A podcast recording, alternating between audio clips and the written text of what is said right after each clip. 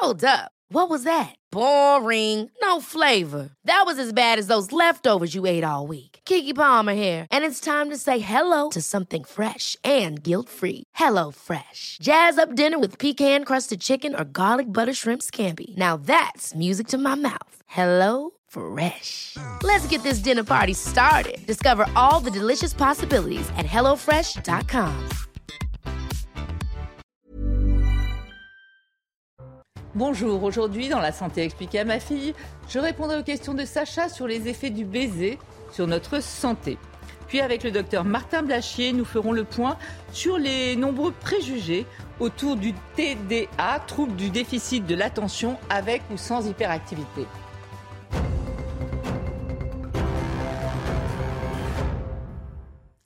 Alors Sacha, aujourd'hui on s'intéresse au baiser, hein.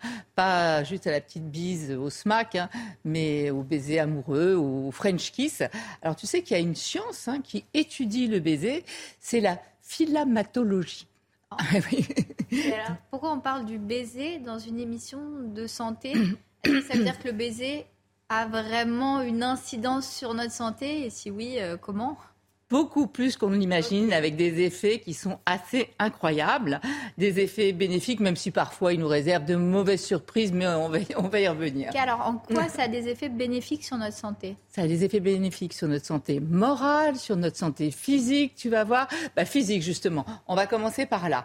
Est-ce que tu sais que quand tu embrasses quelqu'un, euh, euh, ce sont à peu près 29 muscles du visage qui entrent en jeu pour un baiser. 29 muscles, tu vois, tous ces muscles-là. Ça, dépend, ça dépend comment tu embrasses. Hein. Ah, mais tu as raison, ça dépend comment tu embrasses. Un baiser, on va dire statique, sans trop bouger, c'est 29 muscles du visage, en sachant quand même que déjà dans la langue, il y a 17 muscles, hein, donc ah ça compte quand même pas mal. Mais tu vois, le plus important, c'est celui qui est autour des lèvres, qu'on appelle l'orbiculaire. Ça, ce sont les muscles. Ça, ce sont tous les muscles du visage.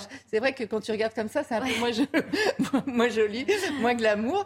Et quand tu fais un baiser un peu plus fougueux, il y a jusqu'à 140 muscles euh, de la posture, etc., des mouvements. Donc tu vois. Et en quoi c'est bon pour la santé? bah, C'est bon pour la peau. Dès que tu fais travailler tes ah. muscles, de toute façon, c'est bon. Mais oui, mais c'est bon pour la peau, c'est bon pour les muscles. Euh, il y a même des chercheurs qui sont allés jusqu'à dire, ils ont étudié ça, hein, qu'un baiser euh, d'une minute faisait perdre de 5 à 25 euh, kilocalories, tu vois, qui sont euh, brûlées. Un baiser d'une minute. Euh, L'American Academy, tu vois, qui a étudié ça. Il y a des gens quand même qui ont des boulots. voilà. Donc on le voit, ça fait bouger beaucoup de choses. Ça c'est physique. Ça c'est physique. Alors il y a quoi comme autre bienfait au baiser? Il y en a plein d'autres. Tu sais que nous avons plusieurs microbiotes. Les microbiotes, ce sont ces milliers de bactéries qui colonisent nos intestins, par exemple, et qui sont là pour nous protéger. Donc il y a le microbiote intestinal, il y a aussi le microbiote cutané hein, sur la peau qui est là aussi pour nous protéger. Et puis nous avons aussi un microbiote buccal. Dans ce microbiote buccal qui est là aussi bah, pour nous protéger. toutes les bactéries qu'on a dans la bouche. Voilà. Il y a plus de 700 familles différentes de bactéries quand même euh, dans la bouche, mais qui sont là pour nous protéger. Parce qu'en fait, comme la bouche, elle est ouverte vers l'extérieur, il faut nous défendre contre les agressions euh, éventuelles de l'extérieur. Donc de s'embrasser et donc d'échanger nos bactéries, ce serait bon pour la santé? Oui, parce qu'en fait, quand tu embrasses quelqu'un, il n'a pas le même microbiote que toi. On a chacun son microbiote. Euh, on, va voir. On a chacun son microbiote buccal. Donc, en fait, le fait d'embrasser quelqu'un d'autre, il va y avoir un échange de microbiote. Et donc, ça va stimuler notre immunité. Ça va stimuler nos défenses immunitaires qui vont se développer, puisque dès qu'elles voient quelque chose d'étranger, euh, elles, essaient de, se développer. Elles nous protègent. Elles comprennent pas, tiens, qui sait, euh, est-ce qu'il est sympa, est-ce qu'il n'est pas sympa. Donc ça simule nos défenses immunitaires, ça diminue les immunoglobulines, ce sont des protéines, bref, euh, qui sont là, qui sont libérées durant les allergies. Donc là, ça va diminuer en plus des protéines de l'allergie. Donc tout ça, ça a été mesuré, dosé dans le sang, etc. Donc le fait d'être en contact avec les bactéries de quelqu'un d'autre. Voilà. Oui, et d'ailleurs, quand je te dis que les chercheurs, ils sont quand même, ils ont de sacrés boulots, ils ont, ils sont même aperçus que le fait de vivre ensemble et de s'embrasser régulièrement, on finissait par avoir à peu près le même microbiote. C'est-à-dire qu'un couple, au départ, deux microbiotes très différents. Et le fait de vivre ensemble et de s'embrasser régulièrement, euh, on finit par, avoir, par avoir, les mêmes, parce que ça, c'est les échanges. Ça, c'est au début, voilà, où on s'échange des milliers de bactéries. Et, voilà. Mais là, on finit par avoir le même euh, microbiote, c'est-à-dire qu'en fait, on garde les bonnes bactéries, les, plus fortes, les, colonies des, plus fortes bactéries, qui sont là pour nous défendre. C'est quand même assez incroyable. C'est bon pour la santé euh, buccale, quoi. Ah, c'est aussi bon pour la santé buccale. Donc ça, c'est bon pour nous défendre, tu as raison. Mais c'est aussi bon pour la santé bucco-dentaire. Ok.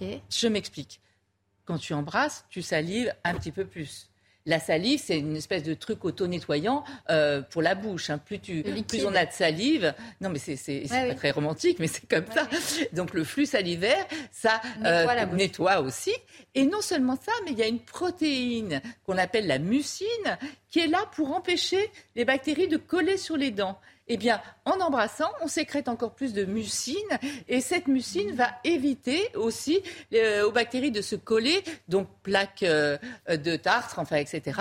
Donc, euh, les dentistes sont très favorables au baiser. Ça ne remplace pas un lavage, un brossage dentaire, attention. si les gens euh, s'embrassent, c'est peut-être pas forcément pour avoir une meilleure hygiène euh, bucco-dentaire. Je te l'accorde. C'est plus pour une question de bien-être, de, de, de, de, bonnes sensations. Alors, est-ce que ça a vraiment un impact sur notre bien-être mental? Alors, je te le disais, c'est physique, des effets bénéfiques physiques et des effets bénéfiques aussi psychiques, parce qu'en fait, on ne se rend pas compte, mais euh, en fait, la bouche, euh, les lèvres, etc., il y a des, milliers de récepteurs. Euh, de récepteurs oui, ça produit des vraies sensations. Voilà, des récepteurs à la pression, à la chaleur, aux odeurs, etc. Et en fait, dès qu'il y a le contact entre deux personnes, deux partenaires, ce contact va envoyer des messages au cerveau, comme tu le vois là, tu vois. Et le cerveau, en fait, il va réagir comment? Il va libérer des neurotransmetteurs, notamment il va libérer de la dopamine. On appelle ça aussi des hormones. La dopamine, c'est l'hormone du bien-être, c'est l'hormone du bonheur, c'est l'hormone de l'énergie. Donc c'est chimique. Il y a vraiment, une, ah sensation de bien-être qui se libère quand euh, il y a un contact. Euh, on, le voit et en imagerie et dans les dosages. Ah Donc on a une augmentation de la sécrétion de dopamine, un cocktail comme ça de neurotransmetteurs qui explose dans le cerveau de la sérotonine qui, comme son nom l'indique, donc l'autre, il te dope un peu, il te donne de l'énergie, etc. La sérotonine, c'est plutôt le neurotransmetteur de l'apaisement, du bien-être, de la plénitude, séro comme serein, tu vois. Euh, ensuite, ça va, on va avoir une libération d'endorphines. les endorphines, ce sont des molécules, des neurotransmetteurs qui calment, qui apaisent, qui calment les douleurs. Comme un médicament. Oui, bah, de toute façon, notre cerveau, c'est un véritable labo. Hein. Euh, ça agit vraiment comme, comme Ça calme vraiment les douleurs Oui, ça calme. Il y a des études qui ont été faites sur notamment des, des migraineux. Et on s'est aperçu qu'en fait, après, euh, c'est pas juste un petit bisou comme ça, hein, qu'après des libérations, des bisous qui durent un petit peu, un petit peu longtemps, on a une, une augmentation de la sécrétion d'endorphines et on aurait même une diminution des douleurs migraineuses chez certains migraineux. Donc on C'est un bon, un bon médicament. Voilà. Euh, ensuite, il y a une libération. L'ocytocine, c'est une hormone très particulière. On l'appelle aussi l'hormone du lien, l'hormone de l'attachement ou l'hormone de l'amour. C'est celle qui est sécrétée quand la maman, par exemple, a accouché. C'est celle qui va lier, euh, entraîner l'attachement de la mère à l'enfant. Euh, C'est-à-dire que le fait de s'embrasser, ça libérait aussi cette hormone. Et donc c'est ce qui et fait... ça fait s'attacher les. Oui, ça fait s'attacher. Et après c'est un cercle vertueux en plus. Euh, tu embrasses, il y a l'hormone, tu t'attaches, et plus tu t'attaches, plus tu as envie d'embrasser. Enfin, tu vois, c'est un cercle vertueux. Et puis surtout, on a une diminution. Tu sais, le cortisol, c'est l'hormone qui est libérée euh, lorsqu'il y a un stress. Eh bien là, on a une diminution, toujours dosée hein, dans le sang, une diminution du taux sanguin de cortisol. Donc on a beaucoup moins de stress. Et dans cette période de stress terrible que l'on vit, euh, ça fait du bien. C'est qu'en fait, après avoir embrassé quelqu'un, on se sent bien, détendu. On peut dire que c'est un antidépresseur naturel sans effet secondaire en plus, tu vois. Euh, donc c'est pas, c'est pas mal quand même. Après, j'ai oublié de te dire, dans les échanges, tout à l'heure, on a parlé, je sais que c'était pas très glamour, mais des échanges de salive, il y a aussi, en fait, le partenaire euh, masculin qui va aussi transférer une hormone que l'on appelle la testostérone, euh, de la testostérone, une hormone masculine, hein, qui est aussi l'hormone de l'excitation sexuelle, et donc ça va aussi entraîner euh, chez l'autre une excitation euh, sexuelle qui peut s'en suivre. Euh, et puis il y a un truc qui est dingue, c'est qu'en fait, euh, dans le baiser, notamment dans le premier baiser, et surtout chez la femme, elle arrive à faire inconsciemment, je te rassure, c'est pas conscient, inconsciemment comme un test génétique pour savoir si son partenaire sera un bon géniteur ou pas. C'est-à-dire, tu veux dire dans les réactions qui se passent au moment d'un premier baiser, le cerveau est renseigné sur. Exactement, exactement. Est-ce que c'est la bonne personne ou pas la bonne personne Et savoir si. Il faut qu'on soit le plus éloigné possible génétiquement, parce qu'on sait que quand on est trop proche, au niveau immunologique, au niveau gène, on risque ce qu'on appelait avant la consanguinité. C'est-à-dire que, tu sais, c'est pour ça qu'il ne faut pas se marier entre cousins, etc. Sinon, on peut avoir des problèmes avec des enfants, justement, qui ont des problèmes de santé. Donc là, l'idée, rien qu'avec le premier baiser, c'est ce qu'on appelle le complexe majeur euh, histocompatibilité. Bref, c'est comme un test génétique inconscient, voilà.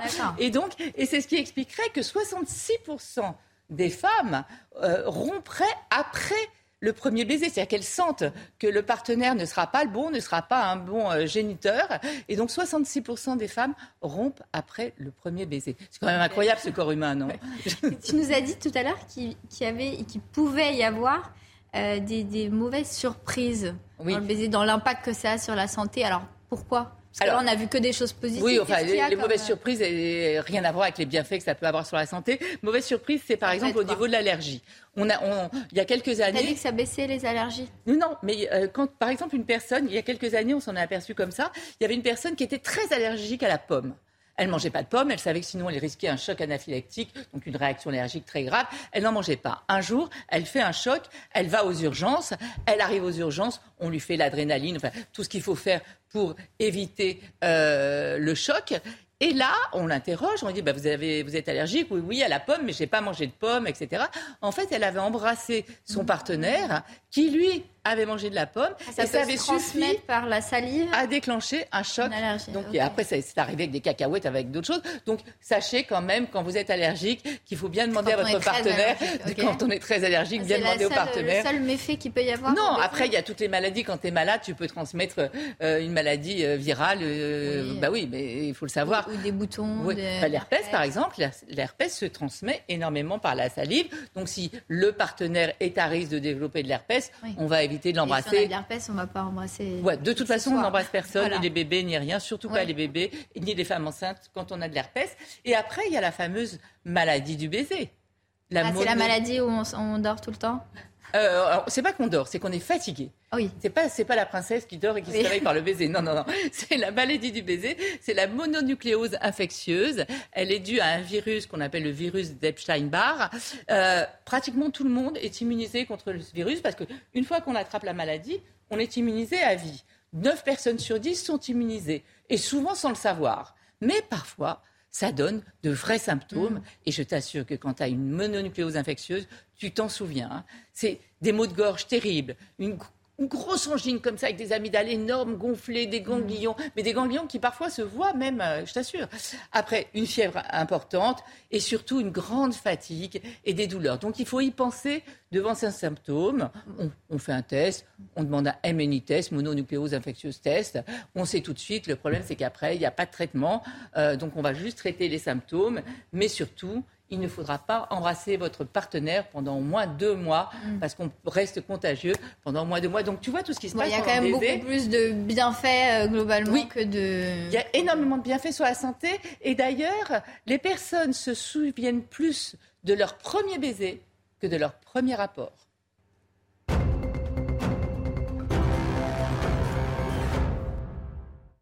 Bonjour docteur Blachier, je rappelle que vous êtes médecin de santé publique, épidémiologiste et aujourd'hui on a besoin de votre éclairage sur un trouble qui dont on parle beaucoup. Il y a souvent tout un tas de préjugés autour de ça. Euh, certains disent que c'est un phénomène de mode, euh, c'est souvent décrié.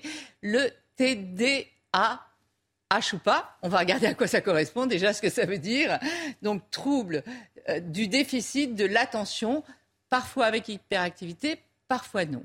Alors c'est une maladie ou c'est un trouble? Alors c'est ce qu'on appelle dans le langage courant les enfants hyperactifs, parce qu'on parle souvent en fait euh, des enfants, et c'est un trouble qui est très bien caractérisé. En effet, ce sont des gens qui vont avoir du mal à se concentrer, du mal à fixer leur attention sur quelque chose, et toutes les tâches qui vont demander d'être relativement concentrés, ils vont avoir du mal à se mettre dessus, ils vont être assez agités, des enfants qui vont avoir du mal à rester en place, qui vont sans arrêt bouger, qui vont avoir tendance à avoir une certaine impulsivité également. Et puis il peut y avoir ou pas, effectivement, cette hyperactivité qui est un enfant qui est euh, globalement intenable, euh, qui est impulsif, qui s'incruste dans les conversations, qui va passer du coq à l'âne, qui va en gros être beaucoup plus agité que les autres enfants. Et ça, c'est présent ou c'est pas présent. Et c'est un petit peu plus présent chez les jeunes garçons que chez les jeunes filles qui ont plutôt tendance à avoir un, trouble de déficit de l'attention la, de, et d'hyperactivité plutôt attentionnel, c'est-à-dire du mal à garder son attention et moins hyperactif que les jeunes garçons. D'accord. Euh, est-ce que c'est fréquent? Parce qu'on a l'impression d'en entendre parler maintenant tous les jours. Euh, il y a des articles qui paraissent. Euh, Alors, très souvent, mais c'est réellement fréquent. Alors oui, c'est fréquent. On considère qu'il y a 4% des adultes euh, qui ont un trouble de l'attention et de l'hyperactivité. Et pourquoi on parle que des enfants bah, On parle souvent des enfants parce qu'en fait, euh, ça se manifeste dans la scolarité. Et c'est souvent quand les enfants vont rentrer à l'école qu'on va commencer à dire qu'en classe, il y a un petit peu de problème, ils ont du mal à se comprendre. Mm. Et la première complication du TDAH chez l'enfant, c'est des problèmes d'apprentissage. Donc très souvent, c'est le milieu scolaire qui va révéler ça chez les enfants, et puis ça gêne les parents dans l'éducation des enfants, et c'est pour ça qu'on le voit essentiellement chez les enfants. Mais ce qui est important de dire, c'est que c'est un trouble qui va durer à l'âge adulte. 40 à 70% des enfants hyperactifs seront des adultes hyperactifs. Et d'ailleurs, très souvent, les médecins, quand on leur parle des, des troubles d'hyperactivité, ils vont souvent diagnostiquer l'enfant. On va amener avec un instituteur qui va dire l'enfant est quand même très agité, il faudrait peut-être consulter pour éventuellement un, un TDAH.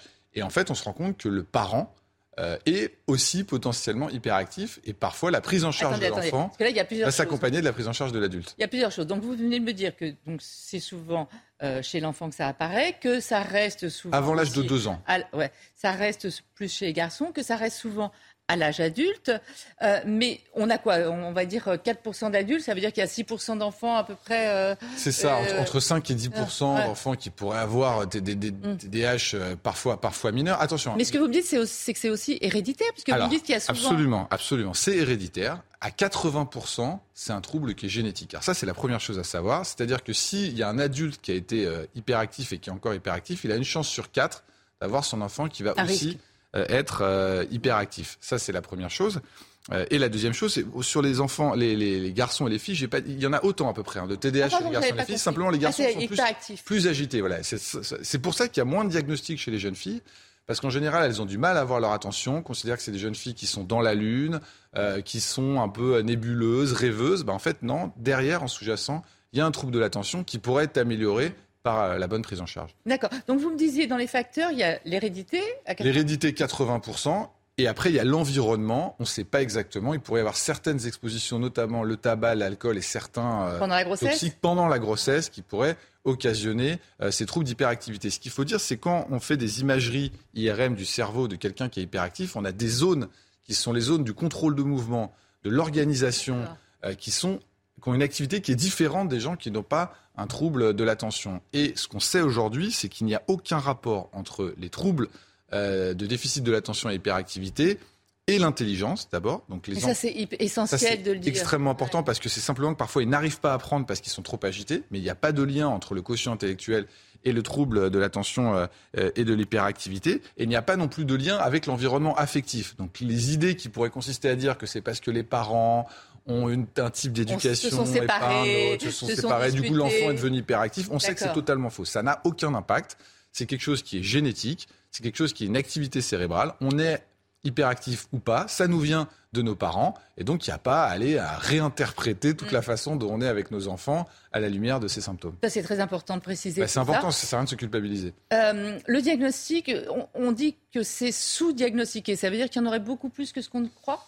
Alors c'est sous-diagnostiqué en France quand on se compare aux autres pays, euh, notamment quand on regarde la prescription du traitement de l'hyperactivité. On voit qu'en France, on est un des pays où il y a le moins d'enfants qui sont qui sont pris en charge. Alors c'est des questions aussi de euh, d'école euh, en psychiatrie, en psychologie qui ont tendance à un petit peu moins prescrire, mais c'est quand même quelque chose qui est sous-diagnostiqué parce que c'est pas facile à diagnostiquer. En fait, il faut plusieurs consultations déjà pour éliminer tous les autres diagnostics différentiels, pour vérifier que c'est pas un trouble anxieux, que c'est pas un trouble de la personnalité, que c'est pas un trouble de l'humeur, euh, dépression, euh, des, gros troubles anxieux. Et après, on se rend compte qu'effectivement, c'est un, trouble, un TDAH. Et puis, c'est le traitement qui va vraiment permettre de voir si effectivement c'était ça. Mais, justement, quand on regarde un petit peu sur les réseaux, sur les réseaux sociaux, on voit qu'il y a énormément de jeunes femmes, d'ailleurs, qui, qui, ont fait du bien à beaucoup de gens, hein, puisqu'il y en a mmh, beaucoup qui, sont connus, qui sont identifiés et qui ont compris qu'ils pouvaient en souffrir, en souffrir eux-mêmes.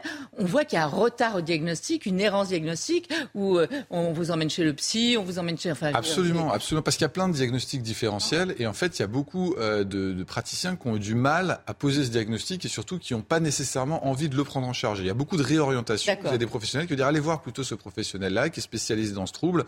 Donc c'est un peu, j'ai envie de dire, à part dans la prise en charge psychologique et c'est pour ça qu'il y a une espèce d'errance diagnostique. Et, et ce que vous venez de dire, c'est essentiel, c'est-à-dire qu'une fois qu'on traite ces patients, on peut les traiter tout petits? Alors oui, oui, on peut traiter les enfants. Alors, en général, on ne traite pas les enfants avant qu'ils soient à l'école. On ne mm. traite que dans l'environnement scolaire et c'est un traitement qui marche extrêmement bien, mm. effectivement. Et en fait, c'est pas un traitement On a plusieurs médicaments. Ça hein. ne va pas. Vous, il y a ce qu'on appelle la ritaline, euh, le Concerta, le bifélin. Il y, a, il y a plusieurs noms, mais c'est la même molécule. Mm.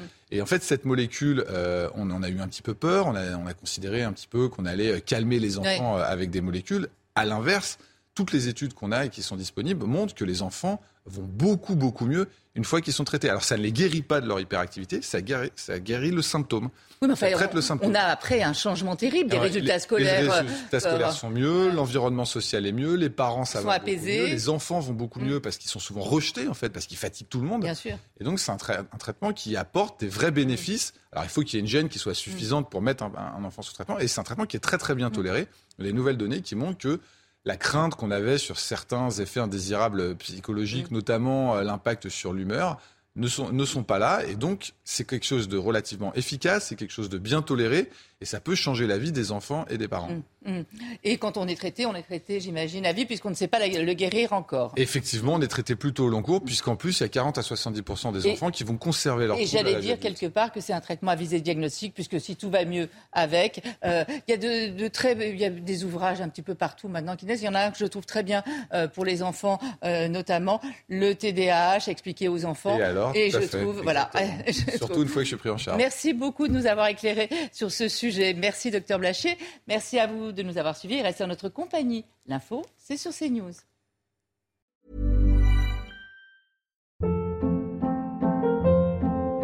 Hold. What was that? Boring. No flavor. That was as bad as those leftovers you ate all week. Kiki Palmer here, and it's time to say hello to something fresh and guilt-free. Hello Fresh. Jazz up dinner with pecan-crusted chicken or garlic butter shrimp scampi. Now that's music to my mouth. Hello Fresh. Let's get this dinner party started. Discover all the delicious possibilities at hellofresh.com.